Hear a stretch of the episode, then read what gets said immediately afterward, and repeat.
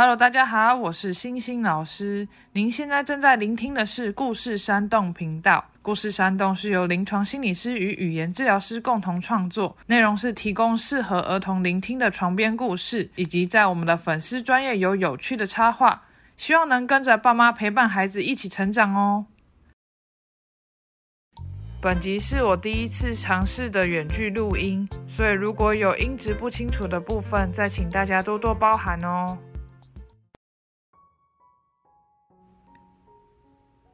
这一集的专家对谈，我们邀请到了翁承泽翁心理师，他是星星老师研究所的学弟，过去呢是在做儿童睡眠相关的研究，那未来也会在双河医院为大家服务。那我们就请他跟大家打个招呼吧。Hello，故事山洞频道的大朋友、小朋友，大家好。那我们今天邀请你来，就是想要你帮我们解答关于家长对于儿童睡眠的一些问题。那我们就可以从，呃，为什么睡眠很重要，睡眠的重要性开始。好，就是呃，应该说，就是大家会不会有一个好奇，就是说，为什么我们要人要花这么多时间来睡觉？那我想问欣怡老师，你觉得为什么要睡觉？嗯，储存能量啊，那为什么我们需要储存能量？因为一整天很累啊，很累。如果没有储存能量，就像电池没有充电的话，会没有办法工作。对，其实呃，睡觉这件事情，就是我们想象我们在远古时期，就是那种身边充满野生动物啊，然后我们没有一个。在没有一个很完整的科技，我们没有办法盖一个很好的家，或者说我们没有很先进的技术可以去储存或者是寻找食物的时候，其实睡觉就是有它的一些生存的重要性。因为我们如果一整天在外奔波啊，然后一直在寻找食物，一直在活动的话，其实是很消耗我们的能量的。那睡觉这件事情的话，它就是像星星老师刚刚讲，它可以用来帮助我们储存能量。所以睡眠是一个储存能量非常重要的机制。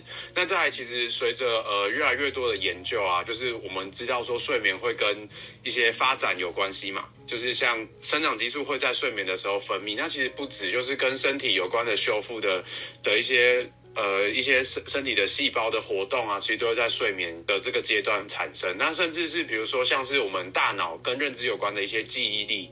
还有一些情绪的这种调节，都会跟睡眠有关，所以其实睡眠对我们来说是不只是呃有储存能量，甚至是跟我们的认知有关，那跟我们的生理发展还有生理修复是有关系的。所以其实睡眠是一件很重要的事情。哦，所以听起来说，不仅睡觉对于记忆很有帮助以外，也是对情绪有帮助。比方说，有人睡眠不足就容易发脾气，这样吗？就是简单来说，睡眠就会让我们的情绪不会这么的一直停留在那个呃很愤怒啊，或者是很生气、很难过的当下。就大家应该会有一些经验是，偶有时候呃很生气、很生气的时候，可能睡了一觉就好。那其实睡觉有的时候是一种情绪转移。那其实，在睡觉的过程中，我们的大脑也会处理掉这些情绪事件。哎，那我有个问题哦，比方说，这有点题外话啦。比方说，男女朋友在吵架。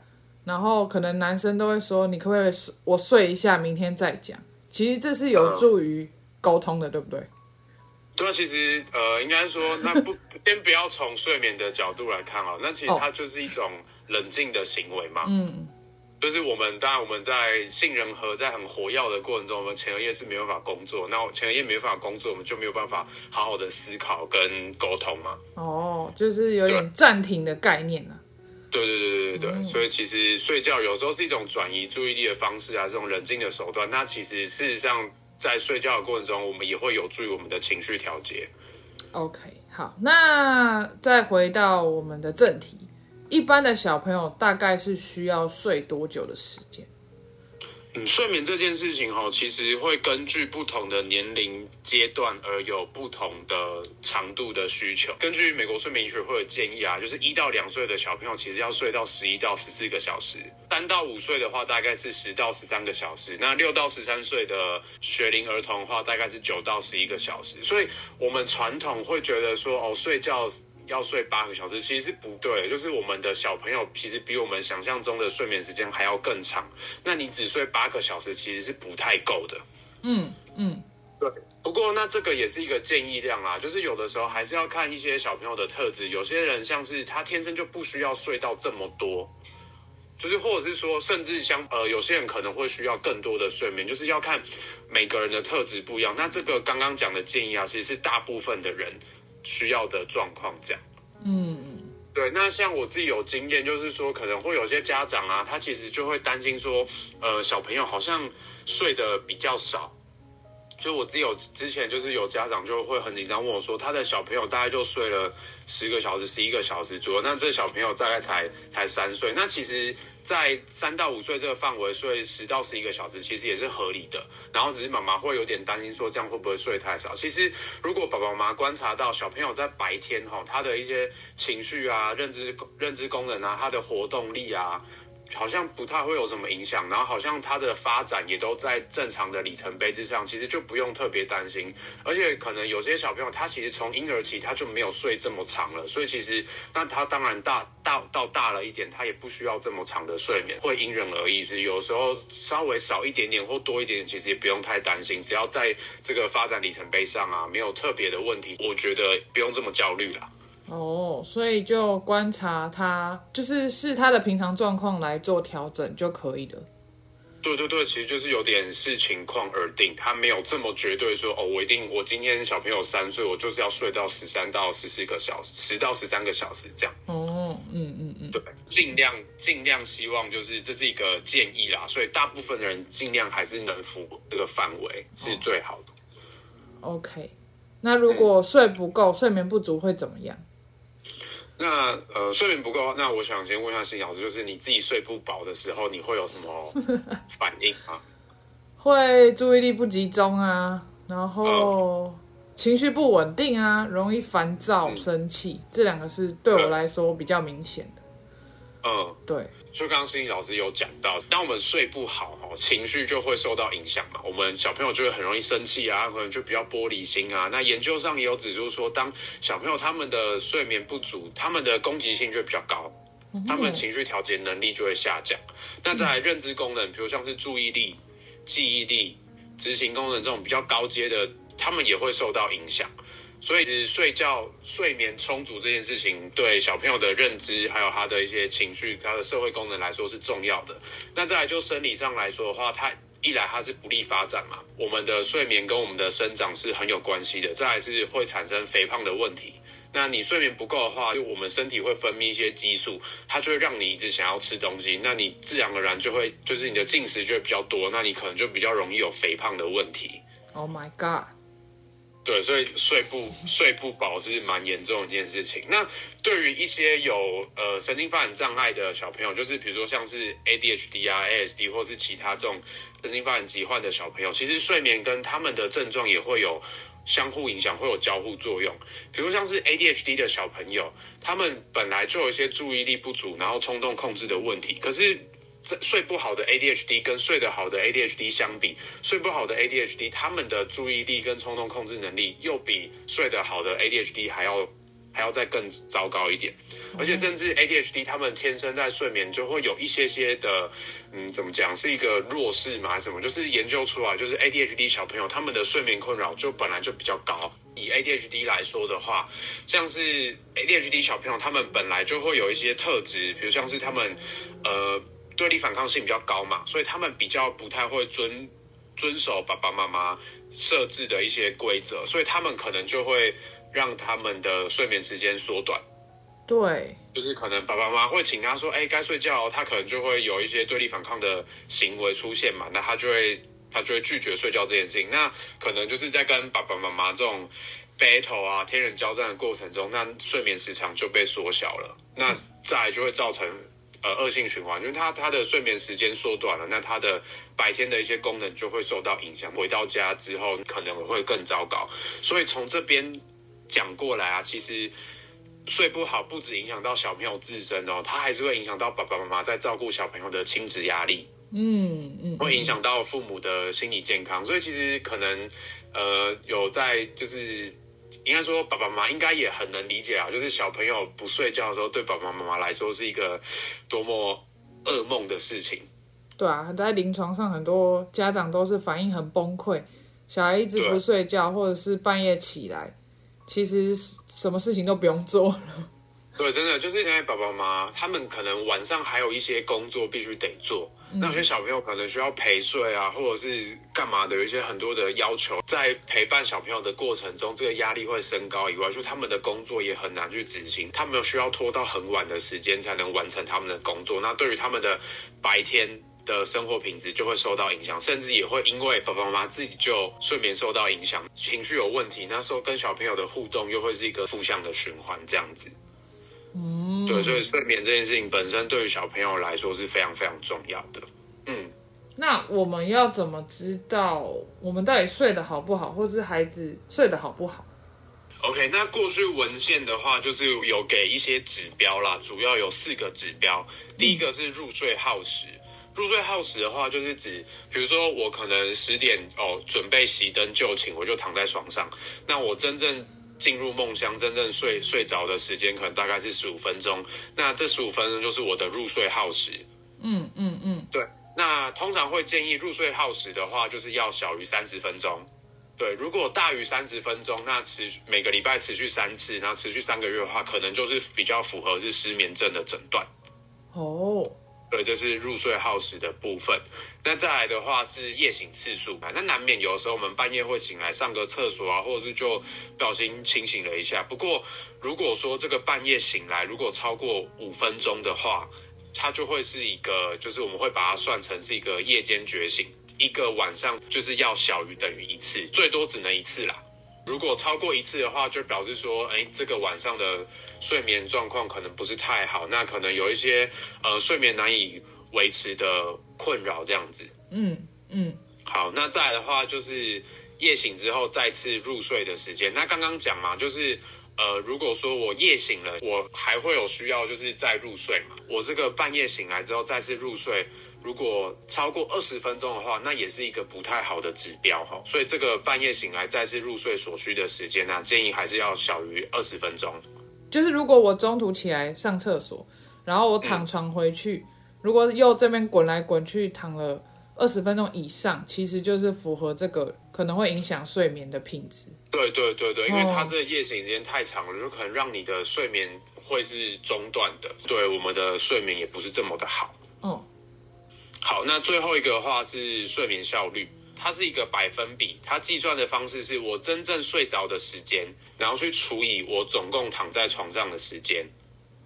嗯，那中间这个真正睡着的时间要去扣掉刚刚我们讲的那个夜醒之后再入睡的时间啊，然后我们半夜醒来的时间，这些都要记录，然后也要去扣掉说，就是我们在前面躺在床上啊还没入睡的这段时间，就是入睡耗时的部分。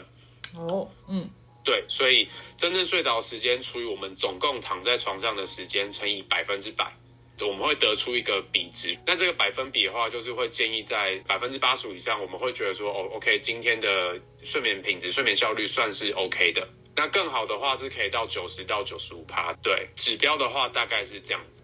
睡眠困扰病人的话，我们会观察这些指标去判断说，哎，他他到底睡得怎么样，是不是真的有临床上的问题？嗯，所以心理师会请家长记录小朋友这些数值，然后就可以大概知道他的睡眠效率。对，其实有一个东西叫做睡睡眠日志，哦，嗯，就是呃，大家可以可能上网的，或者是上中原大学心理系睡眠实验室的网站，他们也会有有我们也我们的实验室也有睡眠日志，那也有自己推荐，OK，对自己推荐一下我们实验室，然后我们实验室上面也会有一些可能我们现在进行的研究，如有时候需要招一些受试者，如果大家有兴趣的话，可以参与这样。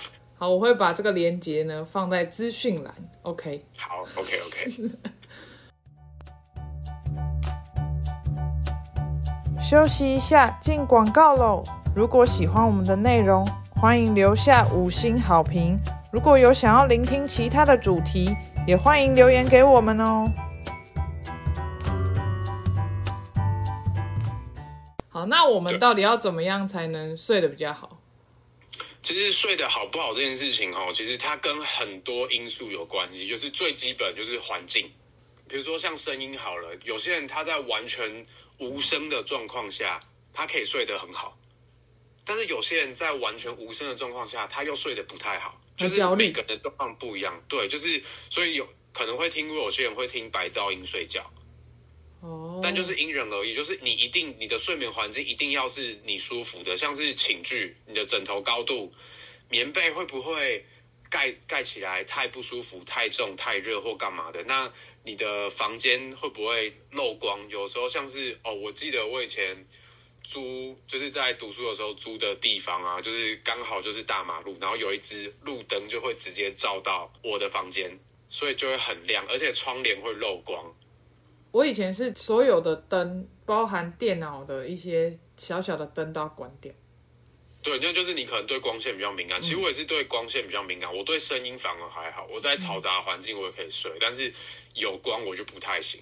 嗯嗯嗯，对，所以后来就是，但是我也不喜欢戴眼罩，所以后来我就我就在窗台旁边摆了很多东西，然后去把那个光遮起来，我才睡得好一些。哦还有刚刚讲湿度、温度也很重要。哦，睡觉的时候其实是怕热的，我们在低温的环境下其实是有助于睡眠。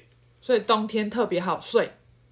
对，就是其实那个温度是会是适合的，所以有时候夏天大家会觉得说，为什么夏天好像很难所以？是因为可能你你仔细去问啊，仔细去了解，就会发现说他们会会因为要省钱，所以他们冷气会定时。嗯，对，就是可能会定个三个小时，然后可能凌晨四点多就冷气就关了。可是有些人他对温度可能比较敏感，那即便四点多是相对在夏天是低温的状况，可是其实那个温度大概可能也是有二十七、二十八度，那其实是不适合人类睡觉的温度。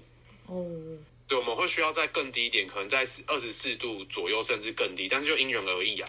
嗯嗯嗯，对，所以就是基本的环境这些，你的声音啊、光线啊、寝具啊、温度、环境的湿度这些都很重要。甚至像有些人会过敏，环境有一些过敏源，这些都会让他睡不好。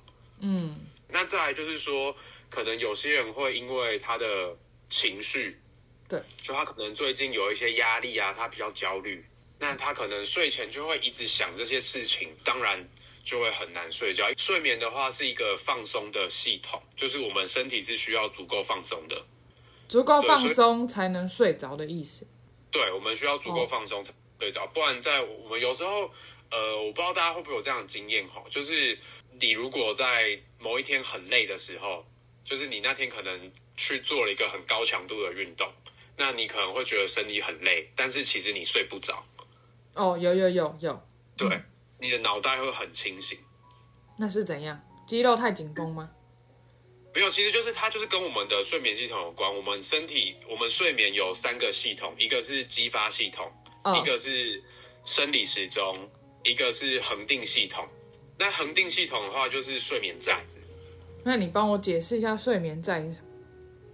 睡眠债就是它就是它就是一个负债嘛，就是当我们累积越来越多这种睡眠债的时候，我们就会很想要睡觉。你说负债意思就是你把睡眠想成借钱吗？你说不睡觉就像在贷款，对对，不睡觉就像在贷款，你清醒就是一个贷款嘛。对，所以你清醒的越久，你是不是累积越来越多的负债？哦，那你就要这个负债，你就要透过睡眠去还这样子。哦吼，但我们有时候又需要一些睡眠债，让我们睡觉，是吗？对，嗯，所以也就是说，这个睡眠债不能欠太少，欠太少的意思就表示说你根本没有活动量，你根本没有足够的活动去消耗你的体力嘛。那你当然在晚晚上睡觉的时候，你就会不好睡，因为你的体力就还很好，精神就很好，你怎么会想要睡觉？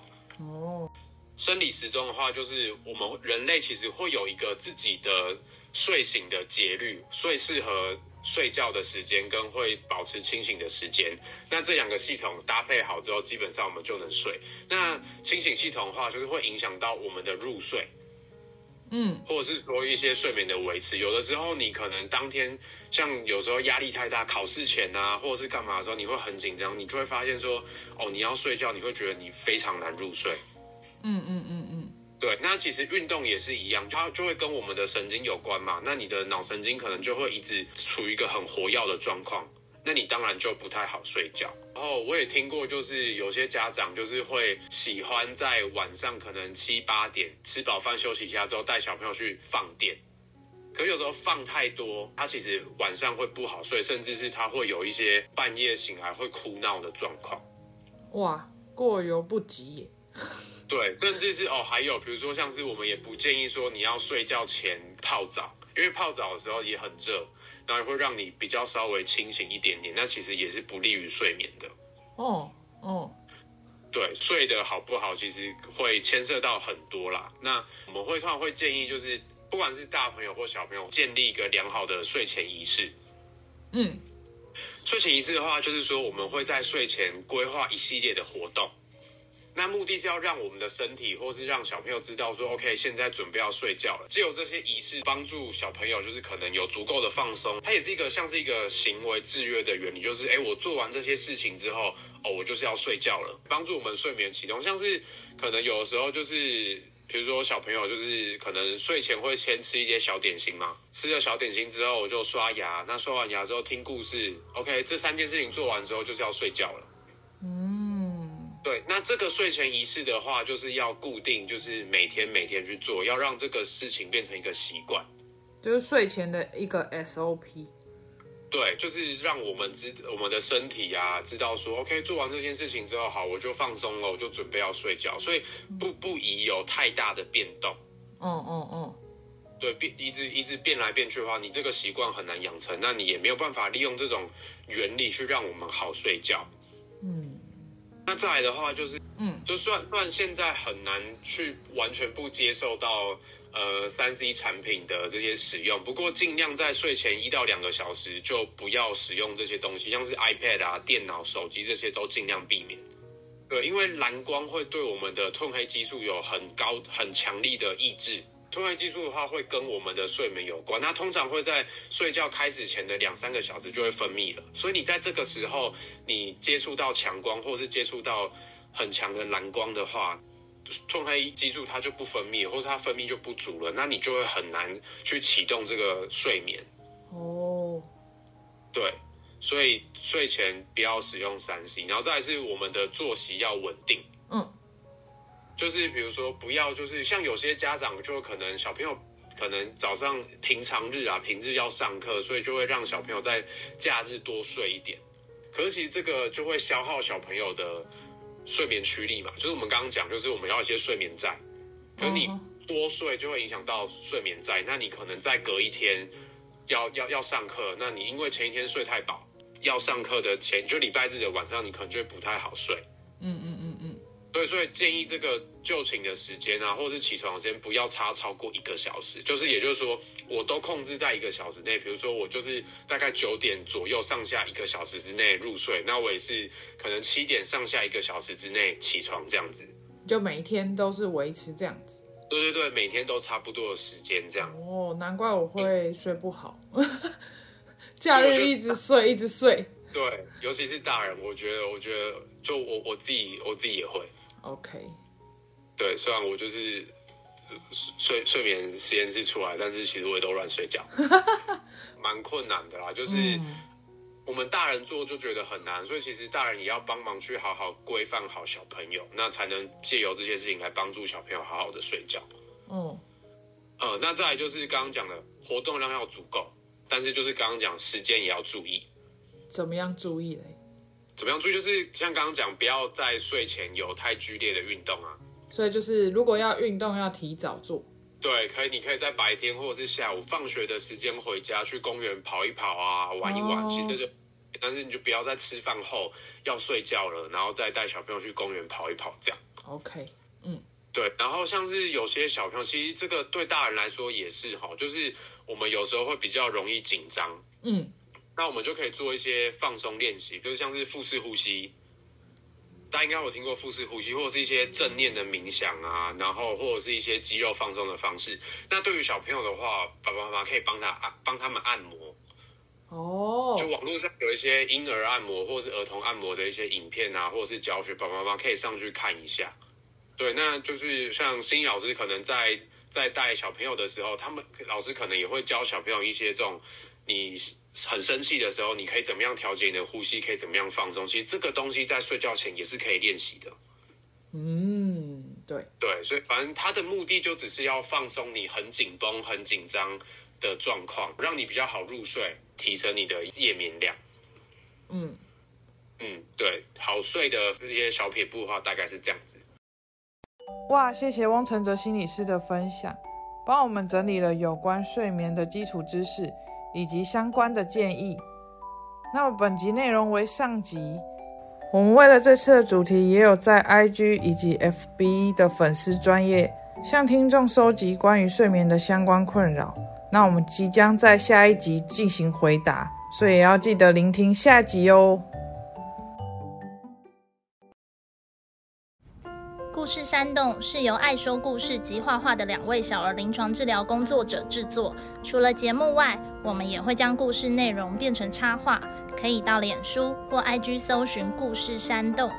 若你喜欢我们的内容，请在 Apple Podcast 留下五星评论，也欢迎分享给身边的朋友。如果大家有想听的内容或想说的话，记得留言告诉我们哟。你们的留言可能会被念出来哟。